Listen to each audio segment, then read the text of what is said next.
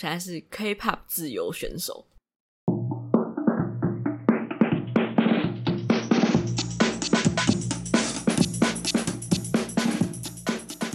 不伦不类，轮番上阵，欢迎来到同是天涯沦落人。我是不读博士就不会侵权的学士伦。非常的抱歉，就是这一阵子有点怠惰在录音，大家应该感觉出来我是一个月光型播客主，应该是应该不是月光，应该是周光型，反 正就是我没有什么存档，就是除非是我一次录两集，那我可能就会有两集的存档。但有些人就是有两集的存档，他不会精致。不会满足于仅止于此而已，他们会只是累积个六集之类的，但我就不是，就是 前面有说过我是个三分钟热度的人，所以应该很懂得三分钟热度人就是不太会做好预备，就是很爱做一些及时行乐，然后搞死自己的事情。对，就是例如没有把录音环境搞好，不然已经让手机铃声响这样子，所以就这一阵子。可能常常会一个月休息个一次之类，然后加上朋友们，就是大家也都很忙，然后我自己也有点懒得敲时间约大家出来录音，就是我还是有在努力的。大家，我已经有被鞭策过，所以我会继续努力的更新。那今天想要讲的是关于追星相关的话题，因为其实大家应该有在爱追星这个话题嘛，算。看大家的那个点击率跟就是点播来听的程度，我觉得好像追星其实算是一个大家蛮喜欢听的集数。那今天其实只有我自己一个人，但是我想讲的东西，我觉得就是只有我自己能说出来，所以就是一个我独自的追星相关特辑。那为什么就是突然要录追星相关的集数呢？大家应该想说，嗯，就是去年已经录过类似的东西了，就是还可以讲什么？那其实这一集主要是想要来纪念我的喜欢的团体解散这件事情。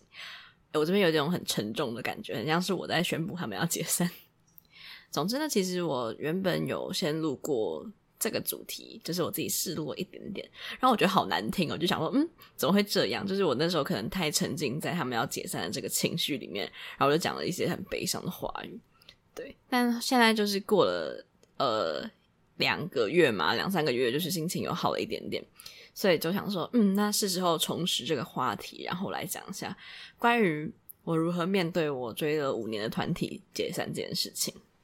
好，那就先来讲一下解散。当下的情景我还记得，就是那是二二八连假，然后二二八连假的时候，我就刷到就是我的一些 IG 或是哪里的现实动态，就看到有一些我的喜欢的团体的团体照，然后会配上一张哭脸。我想说，怎么大家就是在难过什么啊？因为他们是一个有点年纪的团体，他们就是即将迈向十周年，就是三月中是他们的十周年纪念日这样子。我想说，就是剩两个月。剩两个礼拜就要十周年了，大家怎么现在在哭？然后我就觉得有点心里有种微微不妙的感觉，是发生什么事情了？然后就去 PTT 看了一下，就是看到那个公司的声明稿，就是说什么跟成员神圣的讨论过后，我们决定就是要解散了。那就是看到当下，我真的是超级傻眼。虽然我现在用一个很平静的心情说出来，但我觉得当下我应该是就开始有经历那个悲伤五阶段，就是不相信，然后到处求证，就是除了 PTT 之外，每个平台都先翻一遍来说，然后再开始想说怎么了，怎么会这样，然后就开始哭。原本其实，在追星的时候都不会太想把自己喜欢谁给讲出来，因为常常讲出来的时候，如果你喜欢的人他可能发生什么事情，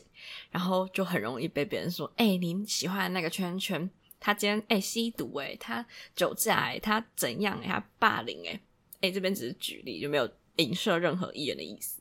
所以为了避免这种状况发生，通常就是会比较隐秘的自己追自己爽就好了。但因为这个团体就是刚刚讲我追了五年，所以其实大部分的朋友都知道我很喜欢他们。所以就是开始收到许多人收来的就慰问，问问我还好吗？我想说当然不好啊，就是你想想你的偶像就是解散了，你会好吗？但当然就是跟他们说一下说，说哦，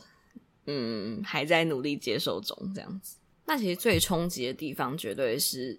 他们用了“解散”这个字眼，因为大家应该都蛮懂得现在的经纪公司或者现在偶像团体的做法，就连 S.H.E 他们都是。单飞不解散嘛，或者他们从来不会说他们有，他们不会官方去 announce 说他们解散了。那大部分团体就说啊，我们是不续约，但是这个团体的名称依然会存在哦。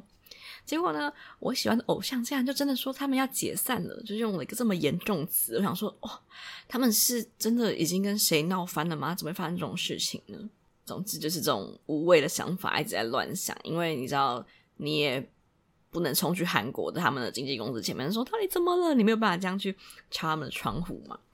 你觉得只能粉丝们在那边群聚，然后在这边觉得说，哦，天哪，怎么会这样？总之呢，就是一件非常让我震惊的事情。那我今天就想要来回味一下，就是我怎么喜欢上他们，跟在追这个星的时候发生什么好玩的事情，这样子。然后也会讲一些我如何走出这个调试的心情。我在发生这件事情的时候，突然想到，就是在上集录追星故事的时候，我就说，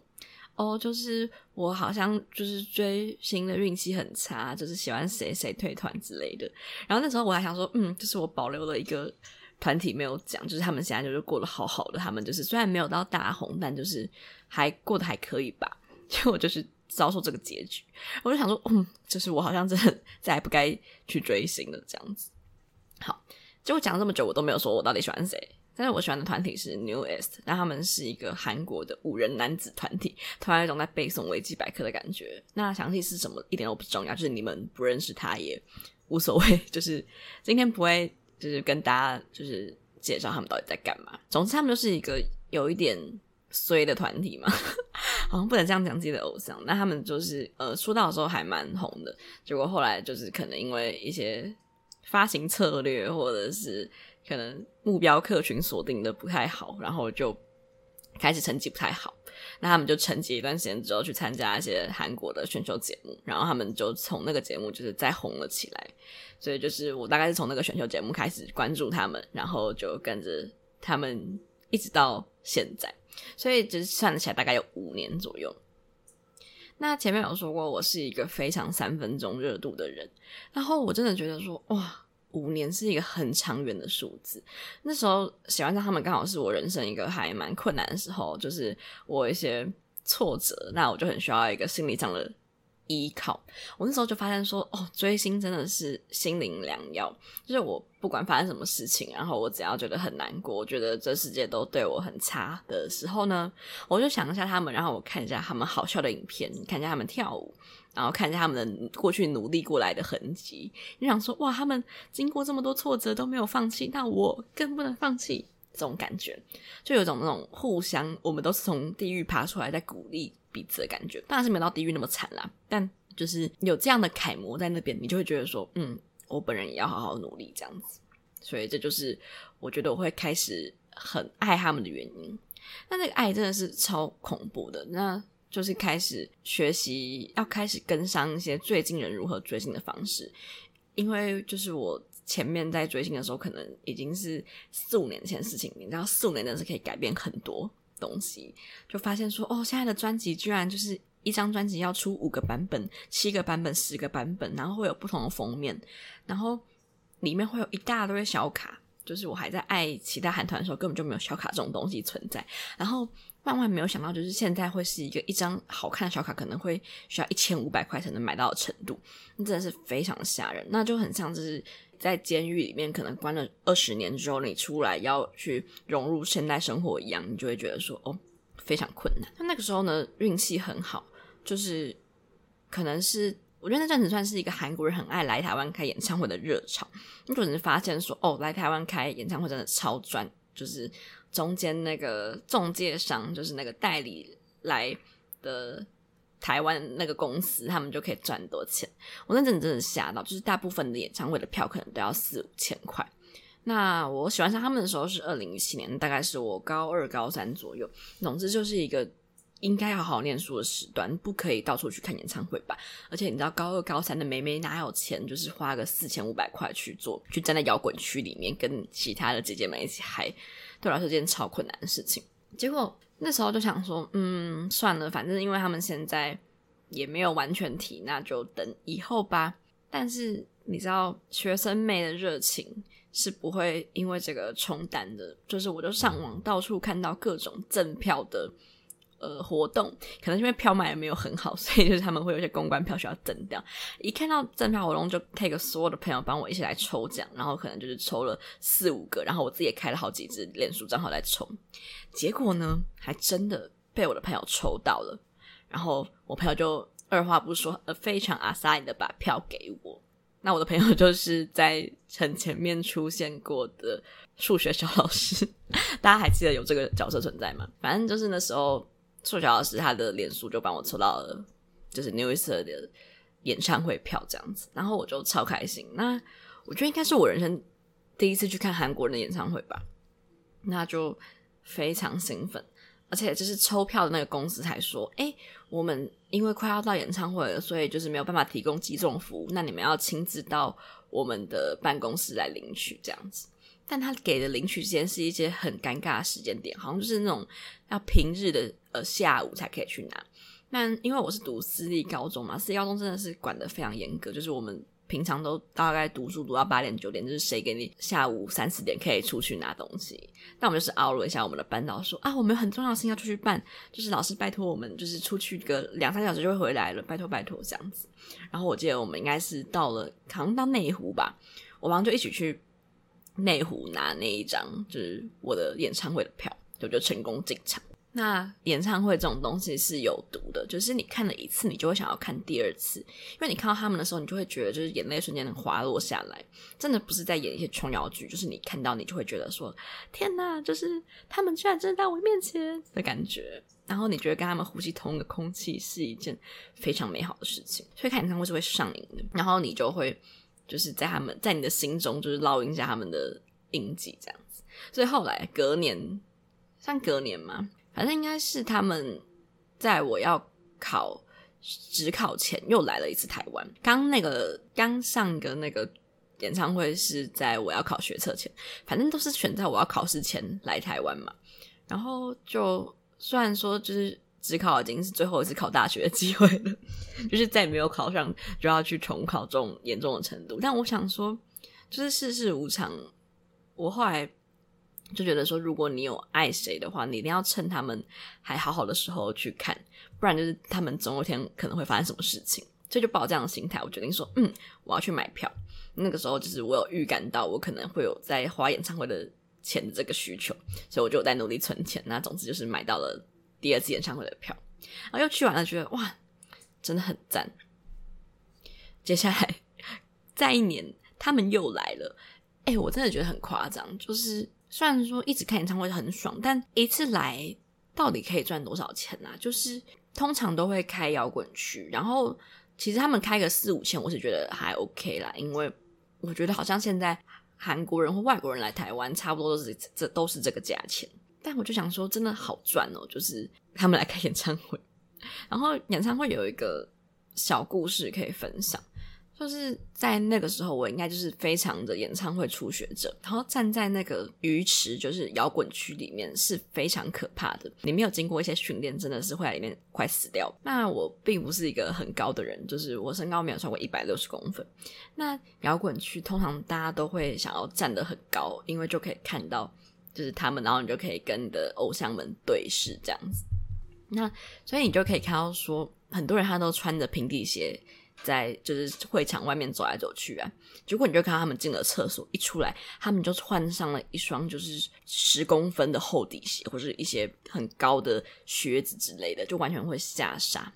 然后我为了这个，就是我也有努力了一下，我还就是虾皮找那种就是超级就是厚底鞋的。卖场，然后问他说：“请问这个可以久站吗？然后请问这个可以快速寄到便利商店吗？我就是非常急需这样子。我好像买了一个七公分的厚底鞋吧。那虽然说七公分可能就是站上去之后，我的身高跟就是其他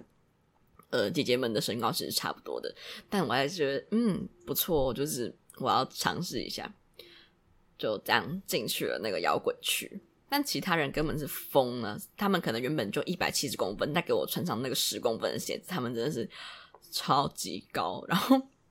真的很像就是你去一些生态园区里面喂那个锦鲤或是喂一些鱼的时候一样，就是你把饲料丢下去，或是你只是手在那边在那边假动作，他们就开始一口一口的冒出来。我觉得从台上来看，我们就是那样子的，就是看起来很丑诶，我都觉得他们真的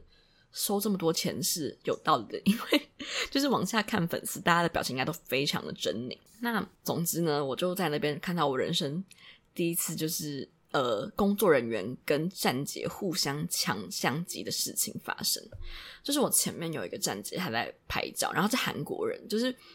你还是可以分辨出来，就是他们长的就是韩国人，然后他们讲话又讲韩文。那他就会拿那个手扶，呃，手幅就是可以举起来，然后上面可能有印一些他们的名字或他们的照片的东西，然后你就可以看到他拿他的一些手幅在遮住他的镜头。那坦白说，就是单眼的镜头那么大，就是你其实很明显，你也不能全部遮住，不然你就是拍到一片黑黑茫茫的东西，什么都东西都拍不到了。所以呢，就是他在那边一边闪躲，然后还要叫他左边的人帮他打掩护。但他左边的人根本就不认识，他左边是一个台湾人。但我觉得可能因为台湾人很善良，他们想说要秉持互助的精神，就是今天我把他挡住，或许我就可以在回去的时候看到一些好看的照片这样子。结果呢，就被那个发现了，就是就被工作人员发现说有人在拍照，工作人员就很凶哎，就是想要把他，希望把他可以带走这样子。然后他就在那边想要把他的。那个记忆卡拿出来，因为就是你知道，相机不在就算了，但是记忆卡在的话，刚刚拍东西都还保留着。然后他想要把记忆卡传给在里面的人，但里面没有人敢接，就是他想要把记忆卡掏出来给，就是我们这群人。但就是因为是韩国人，加上我们根本就不知道那个记忆卡里面有什么东西，或是很怕拿之后会有什么后果，就是没人敢收那个记忆卡。然后那个姐就被。拉出去，然后再被后来再被送回来，这样子可能是把他的记忆卡或者他的相机拿走，这样。所以我就觉得哇哦，就是这这个这个真的是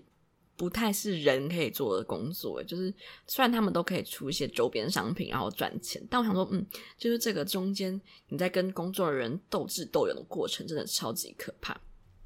我之前有听过一个故事是，呃有一个战哥，他就去。呃，可能忘记是泰国吧，好像去泰国拍，然后那场好像那场泰国好像就是有明文的禁止说，哎，绝对不可以带 camera 进去，他会去搜身。哦，我记得我某一场好像还有就是搜那个金属的东西，就是看你不能带一些相机这些东西进去。结果呢，那个战哥可能就觉得自己很聪明，他就想要把那个单眼的那个镜头放在他的裤子里面，想 制造出一种。就是我很大，但这是我本人的东西，这并不是相机，就是这都是人工的，哎，不是，这都是天然的，这不是一些人工物品，这样子，就他就可能嗯志得意满的走进去检查，结果一马上就被泰国人，就是泰国的工作人员发现，他就直接他就直接扣扣扣，他就是敲，一看一敲就是那个镜头的声音，不是肉的声音，然后就被发现了，我觉得超好笑，就是何必呢？这个战哥的故事不是重点，后来就是这个呃记忆卡被夺走的站姐，就在我们解散之后，就是演唱会结束之后，我们很多人就在排那个饮料贩卖机，因为很渴，然后刚刚就是在里面可能疯狂大声尖叫，大家都需要一些呃饮料来补充自己的水分，然后就排在那边排队，然后那个站姐在我前面。然后他在投的时候，他可能因为他是外国人嘛，他就不太懂那个钱币，然后他就不太知道说到底要投多少钱进去，然后他的钱又一直被退币这样子，然后他就有点呃看起来有点焦虑，就有点不知道该怎么办。那身为一个热情的台湾人，就是我就直接帮他投。投币，我想说啊，十块二十块根本就是，就是也不是什么小，也不是什么大钱，这样子，就是请他喝一杯饮料，也不是怎样。然后我就说帮他投，然后我就跟他说，那这个这瓶就给你，就是没关系，我不用，你不用再给我钱了。嗯，我就想说，嗯，要国民外交从我本人做起，想说好，那就给他一瓶他的可乐。结果那个站姐看到那瓶可乐之后，他就说，哦，他一直跟我说谢谢，他说我人很好。在这个时候呢，他就掏出了一张一百块，说：“这个给我。”我想说：“天哪，我也就是赚太多钱了吧？因为我样子怕他出了二十块嘛，然后结果他给我一百块，是纸钞。我想说，就是没有必要吧？我我自己也要喝东西啦，我不是故，我不是呃有有意要去帮你的这样子。但就是我跟他说不用不用不用不用，然后他就一直塞给我，然后我就成功拿到一个韩国人给了一百块。我这种我有一种倒赚的感觉，就是我来看演唱会，结果就是我我倒赚了一百块钱，对，这是一个很白痴的演唱会故事。那总之就是在追他们的时候，就是他们每一场来台湾演唱会，我应该都去了吧，所以应该算是一个很无怨无悔的，就是没有什么遗憾。就是他们来，就是他们四个人来的时候，我有追到；他们五个人来的时候，我有追到。那我就觉得其实还蛮好的。当然，你随着时间久了，他们可能不太会一直在有团体的活动出来，因为就是你知道，大家可能都到了二十几岁、快三十几岁这个年纪，可能也不能一辈子都在那边当唱跳歌手。可能有的人想要去当一些演员，有的人想要去做一些其他事情，所以个人活动会更多。那我就是一个急需要看到。真人我才会有爱继续爱下去的人，所以他们就是没有出太多作品，或者是没有来台湾，因为后来因为武汉肺炎嘛，这种情况下我就会慢慢的有点，就是我还是喜欢他们，但就没有那么认真的在爱，因为就是要花太多时间了，就是如果每个人都要分别去追的话很累，这样子，所以后来就有一点没有那么认真来追，但就是你知道人就是很贱，就是你。他们在的时候，你都会觉得跟空气一样，因为就是随时在你的身边，你想要就可以拿到。就是可能我还有很多他们的，比如说个人的综艺或者他们个人的戏剧，我都没有去补来看这样子。但是当当他们说他们要解散的时候，你真的会是五雷轰顶，你无法想象，就是我爱了五年团体就要这样解散了，真的是会疯掉哎！要解散前，因为刚刚有说嘛，就是发出解散这个讯息的时候是十周年的两个礼拜前。所以其实那时候粉丝们都在欢庆，因为前面应该有说过，就是前面应该有介绍过一些关于应援的文化，就是拿一些杯套啊，做一些灯箱等等的。然后我就看到，就是在我住的地方附近会有那个灯箱存在。然后我那时候看到就觉得说，哇，天哪，就是也太幸运了吧！刚好在我就是我活动的范围附近，然后说我就要赶快去拍一下。就后来我就。解散消息出来之后，那个灯箱也是按时上线的。他们就在就是呃出道就是那个时候上线的。然后我每天都会经过那边，我每天经过那边都很想哭，就是我就看到他们看起来很快乐的照片，然后想说天呐，十周年，但也是解散周年，就是怎么会这样？然后看到就觉得好难过。所以我后来经过那个站牌，我都会就是快速经过了，就是完全不去看那个地方。但就是有的时候经过，我就会看到一些跟我一样的粉丝，然后他们就会带着他们的玩偶，带他们的一些东西，然后在那边拍照。我觉得说，嗯，就是粉丝们真的好可怜。就是我如果是那个主办方，就是我设计好灯箱，结果他居然在就是要我上线那几天要开始就是宣布要解散的话，我一定会气得要死。就是我一定会跟节目公司说，no，我把马上把那个灯箱改成，比如说。呃，干你经纪公司之类的，就是会直接取消这个应援活动。所以呢，就是我就开始在审视我这几年有多么疯狂。比如说，像年历买了三四本，就是同一年的年历买了三四本，就是可以不停的过二零一八年呢，就是就是很疯狂。或是他们代言的一些娃娃也要买，那个娃娃他们都会说，哦，那娃娃一人对应一个自己的形象。应该很多团体都有这种东西吧？就是他们会有一个。他们会选一个跟自己比较像的人偶，然后当做自己的代表物，所以你赌赌娃思人的感觉嘛，就是你看那个娃娃，你就会想到你的 idol，所以大家就会投射感情在那个娃娃身上。但其实那个娃娃原本也不是就是为他们而设计的，只因为他们有代言签约干嘛的。所以就我那时候买了大概就是两三个那个娃娃，然后就是有那个娃娃的，比如说笔啊，然后包包啊，或是小本子之类的都有买。后来他们因为一些关系，就跟那个代言公司 就是，呃，就没有代言了，就是没有继续续约。然后我就想说，没有续约的娃娃还是他们吗？就是我现在看到那些娃娃，我都觉得他们很没灵魂，就是感觉他们已经跟就是我的偶像没有任何关联了。所以我就把那些娃娃放在我的床底下，这样子，我觉得好尴尬哦。就是后来我就学乖，就是不要再买一些就是。玩偶就是你不如买有真人的脸，毕竟那个脸是不会变的嘛。啊，当然整形 就是是另一部分，但至少不会像玩偶一样，就是他们可能有一天就不会跟那个玩偶继续续约了，那他们就跟玩偶就没有任何关系了。他们公司也是，我觉得还蛮聪明的嘛。最后就是还说哦，那我们会出一张就是纪念专辑，然后我就想说是什么鬼？就是都已经到这个时间，你也不忘记要。让我们有一个最后的那个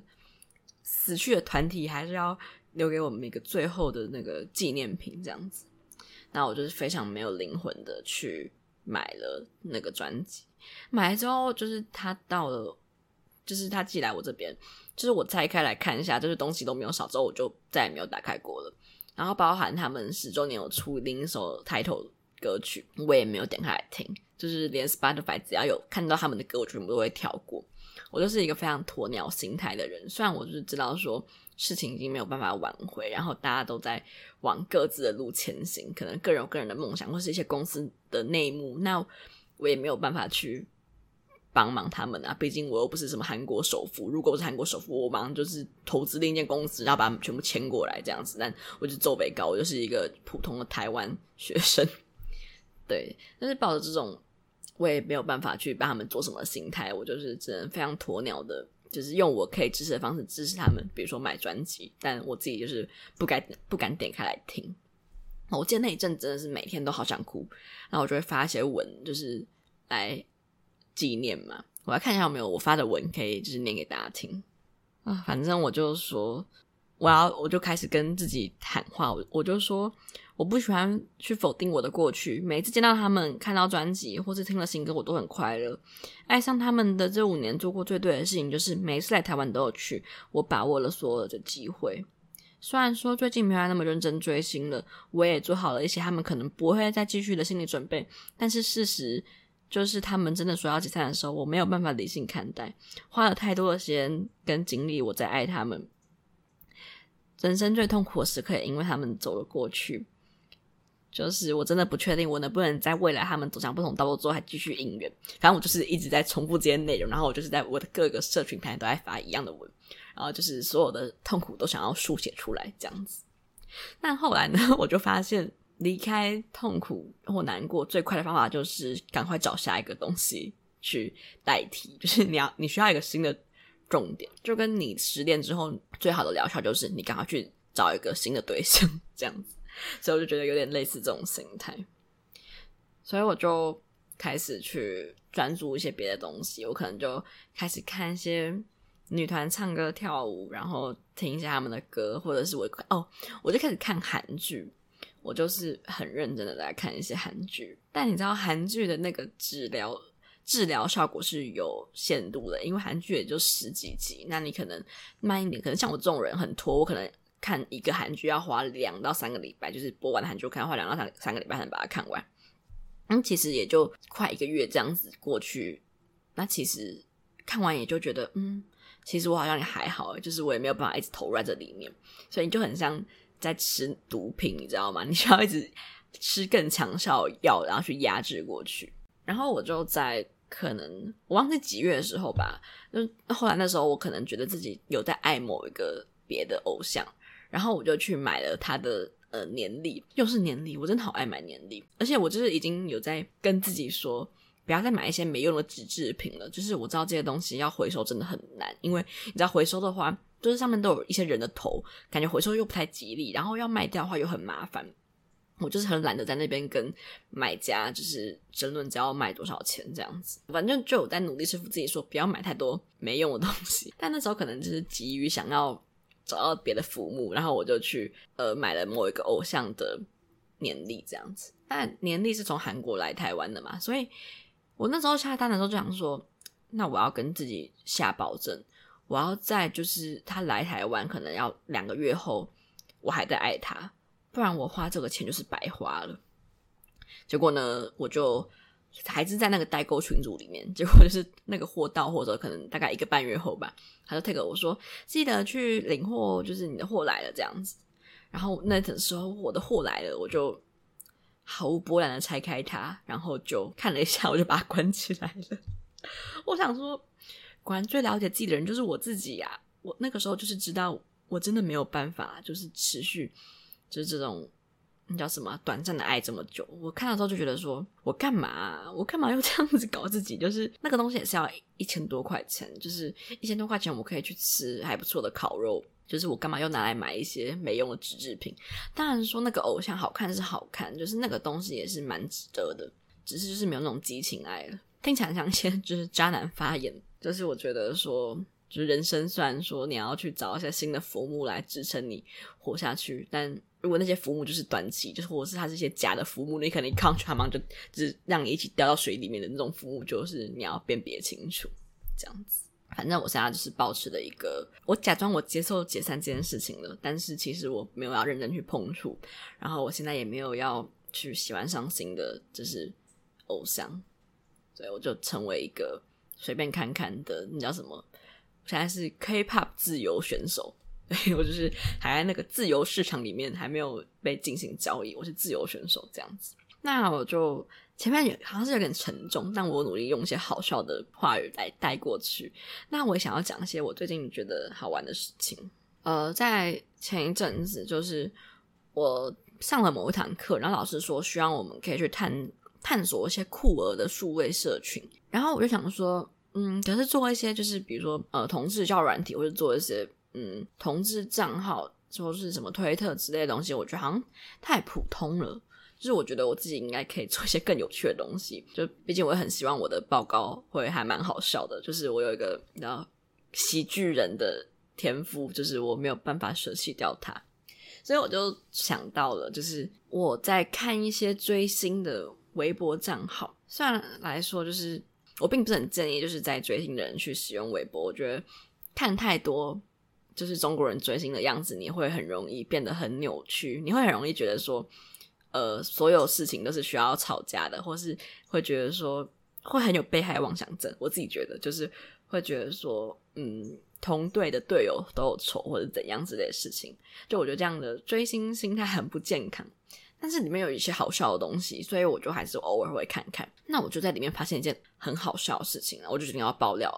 不是爆料，我就决定要报告这个东西。他那个账号是一个叫做韩语女团拉娘 BOT。大家一听可能想说，到底在讲什么鬼？它就是一个凑对的投稿箱，那里面呢就会是有点像我们那种，比如说黑特八小嘛，或者是它就会有一些路人们或者粉丝们投稿的内容，然后那个账号的主人就会把它发出来给大家看，这样子。所以那些发的内容都不是账号主人自己想的。那他是怎样凑对呢？他就是把不同团体的人然后拉出来凑对。那拉出来凑对方式超怪的，就好像是他们只要是那个女的，就会有一些。呃，凑对的方式存在，比如说，哎，今天 A 跟 B 都染橘色头发，然后他们就把 A、B 凑一对，说跟姐姐染了一样的橘色头发，这样我就可以更接近姐姐了吗？之类会搭配一些比较好笑、比较恶心的文案这样子，然后他们就是很开心，他们就是以看一些不认识的明星，然后被当成一对为乐，然后我就觉得说。他们的想象力真的很丰富，然后我觉得超好玩的，所以我就决定要报告这个东西。但其实报告这东西很羞耻，就像我现在正在 podcast 讲这个账号一样，莫名其妙。所以他们就是会写一些很白痴的文案，比如说两个人都比耶，就会说跟姐姐比了一样的耶，或是两个人都用一样的手机壳，就是说偷偷用情侣手机壳这种东西，但他们只在现实中完全不认识，所以下面的评论常常会说这两个人离结婚就只差认识而已。我想说，哇哦，那大家也是很有一些那个耐心嘛，就是他怎么还是有在爱这样的。配对组合，那坦白说，我自己也还蛮爱看的，所以我才会去报告这东西。我觉得很好笑，就是大家的想象力真的很丰富，就是他对于两个人可以变成一个情侣，就是那个包容度非常高。就是有时候甚至会有，比如说毛利兰跟某一个韩国女明星在一起的配对文这样子，我就觉得说哇哦，或是什么 Dora，或是多拉多拉 A。多拉美之类的，我觉得是世界之大无奇不有。那其中我很想讲的一个是，因为中国人他们用了微博会有一些，就是他们会呃把一些东西 ban 掉，就是你如果发言太超过，或是有一些性少数相关的言论是会被封锁，或是被禁言，或是你的评论是看不到的。那他们就开始会学习他们的一些博大精深的文化，就像大家应该都听过“你妈死了”吧？就是他们很喜欢把一些东西。简化成英文，就是你妈死了变成 M，哎 N M S L 之类的，就是他们会只写那些东西的字首。那虽然我们，因为他们都是在提前自我审查自己嘛，所以就是避免他们东西不要被和谐掉，就会用一些这种方法。但我就发现说，他们这种就是这种说文解字的方法，其实还蛮厉害的。虽然有时候我会觉得说这种词语很莫名其妙，但用在这个情境下，真的还蛮好笑的。所以我来举例一下。我想举的例子就是，他们会利用谐音来把一些性方面的字眼来遮盖掉，比如说女同志、女童，他们就会把那个女童都加上金部，然后就变成像一个金属的感觉。啊，比如说做爱，他们会写 do do 爱，就是 d o i，然后或者写做爱之类的这种东西。那我觉得最好笑的绝对是一个名词。我就有一天在看这个留言，为了要去报告准备这些资料的时候，我就看个留言叫做啊姐姐 supermarket 我，然后我想说到底什么是 supermarket 我？就是我知道那是超市啊，所以这个跟超市有什么意思呢？我就发现说。中国人真的非常会说文解字，supermarket 是超市，超市就是超死，所以就是姐姐操死我的意思。我想说，哇，就是很厉害，就是虽然说他们党让他们不能讲一些太过激的话，但他们总是可以找到一些漏洞，然后表达自己的一些性欲，我觉得很厉害。然后我就在报告这一个相关的现象跟文化，然后我就一边报告一边看那个老师在视讯镜头上的反应。我想说，老师应该觉得我到底要知道这些东西干嘛？就是他有一种被打开新世界的感觉，好像有点学到太多奇怪的名词了。那是第一个我觉得很好笑的微博账号。然后第二个是算命的，就是他们很喜欢帮明星算命，就是我不太懂 到底要。算什么啊？就是又不是你，干嘛帮你的偶像们算命？但他们就是会有一些呃，比如说塔罗大师或是易经大师，所以他们算命的种类很多，就是会有西方，然后有一些就是中华传统的算命方法这样子。然后我觉得最好笑的是一个易经算命相关大师——周易四柱。八字命理大师，然后就会靠那个明星们的出生年月日去估算，但他其实不只会算就是韩国明星，他也会算一些就是中国明星，也会算政治人物，比如说他也会算金正恩，或是会去算泽伦斯基之类的。我就觉得说，哇哦，就是大师，你的业务范围很广哦。我想要来念几个很好笑的，就他就比如说他就算某个女偶像，然后说哦，这位女偶像在未来两年室内事业发展极佳，有可能会跟身体构造相同的人相爱，然后大家都看不懂什么是身体构造相同，结果在后来经过一番思考之后，大家就发现说，哦，身体构造相同好像就是同性恋的意思，然后就觉得哇哦，就是大家到底要算这个干嘛？然后我就觉得说真的很好笑，或者是他们会把一些，比如说，请问。呃，我的偶像演这部戏会红嘛？然后就是请那个塔罗大大师帮他算命，然后就是说，哦，根据塔罗牌告诉我，然后这个戏会爆红，迎来非常大的呃回响。我想说，这些人应该真的要被就是中国的一些国家情报院收编进去，当一些就是真的命理大师吧。就是你不要只是在微博上 帮明星算命，你可能也要去做一些有生产力的事情。总之，我觉得很有趣，就是。我真的不是很懂帮明星算命是在为什么，但我后来想想，发现说其实台湾人也超爱帮明星算命的啊，就大家应该有一些印象是，台湾的记者媒体非常喜欢请一些命理老师帮明星算他们的前世今生，就是除了大家知道的仙女宋公文以外，就是忘记是谁啊，是范玮琪吗？还是张韶涵？他跟另外一个人就是两个人。什么都是天庭的仙女，然后他们就在比赛送公文，然后就是引起了后续的一些争执之类的。最近就是大 S 跟她老公结婚这件事情，然后也引来一些非常有趣的命理算命。我找到这个新闻，他说他大 S 前世是唐朝美女，被逼嫁中东二王子汪小菲，再婚大王子具俊曄，情牵三生。我说天哪，怎么会有这种事情发生？我来。随便念一下，大家可以再去找新闻来看。他说：“呃，原本大 S 想要逃出宫外，不料不料风声走漏被囚禁，人被送往中东小国，结果被国王的大儿子跟二儿子看上。大 S 一心求死，具俊曄不断安慰，并向他求婚，许诺婚后让他成为皇后。不料二王子汪小菲欲叛变夺取王储之位。”前世的具俊曄因此被伤害，然后让大让汪小菲继承了王朝，这样子。然后我想说，哇，我就是一个中国人，一个韩国人，一个台湾人，他们前世都在中东或者在唐朝，就是世界真小。总之呢，算命真的很神奇，怎么会是这种奇怪的结论？确实唠唠叨叨讲了一大堆话，然后我也不知道自己可以剪出来东西有多少。总之就是想要纪念一下我喜欢的团体解散，然后我本人的一些心路历程，还有一些过去的事情，然后跟我最近在看的东西。那希望大家 喜欢的团体都不要跟我团跟我喜欢的团一样步上这样的后尘，然后大家的团体都可以开开心心的。就是希望大家在追星都可以快乐、平安又健康，然后就是希望肺炎赶快结束，然后我们就可以继续看演唱会。我记得二零一九年，我刚刚看了三四场三四场演唱会，我觉得好开心哦！就是我何德何能可以一直看到韩国人？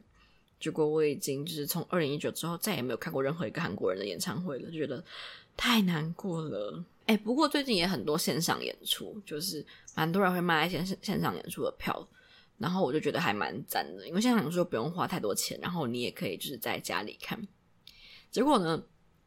就是。大家应该还记得我在迷墨子这件事情，他就有在募资要做一个线上的音乐相关演出，这样子就是一些音乐跟文本的配合，然后可能就是他写一些词，然后他的朋友们、他的伙伴们帮他编曲这样子，然后会做一个线上的演出会。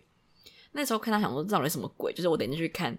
那个泽泽募资的官网，就是完全一片雾水，看不懂他要做任何。就是完全看不懂他要做什么演出这样子，结果呢，我想说算了，再当做要就是有种妈妈粉的感觉，就是你的小孩要做这样的事情，一定要支持他，然后你要放手让他去做，所以我就还是一样去募资了那个纪念品，然后跟那个线上演唱线上音乐剧嘛，他到底到底算什么啊？抱歉，我找一下，我我看起来真的好不负责任。好，所以它算一个线上音乐剧，我刚刚去看那个他的。官网，所以我想说，嗯，所以我还是来支持一下。毕竟那个小莫的声音很好听，然后我之前有听过他另外一个线上的，就是也算这种形式的版本，然后我觉得很赞，所以我就去支持。那他是线上演出，所以他就是一个很容易让你遗忘的事情。毕竟如果是实体，你就会想说啊，我要去算那个交通，我要去算我什么时候要到这种东西，然后就很有实感。因为见到本人会很紧张，你就还要在提前半天，然后。想一下要化什么妆去看他，虽然他根本不会看到你，但不是很重要。就想说，嗯，线上就线上吧。那我就选随便选了一天，我那个时候应该有空。结果那天我就跟朋友出门了，然后出门完回来，我就打开脸书，就发现他就说：“呃，恭贺今天音乐剧首演顺利结束。”我想说，今天是首演吗？然后我想说，干，就是我我花钱呢，然后。他有寄序号给我，但我就忘记了。然后他也没有提供回放功功能，所以就没了。我什么都没看到，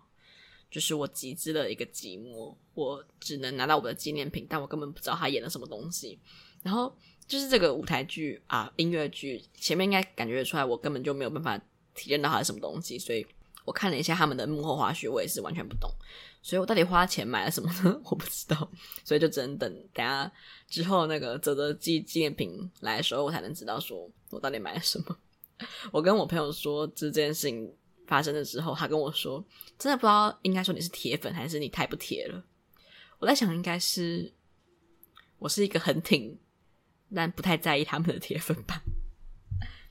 总之呢，希望大家在追星的过程都可以愉愉快快，不要受伤害。就算他们可能有什么变动、解散，或是有人犯罪、有人不合退团之类的，你都要觉得说，其实明星大部分都会过得比你好蛮多的，就也不用太为他们担心。他们可能也存了蛮多的钱，就算就是未来不继续当明星的，他们要去开一间鸡排店，也是会很赚钱的。不像我们，可能就是唉，要找工作 找不到，好哀伤的结尾。那这期大概就是这样子，拜拜。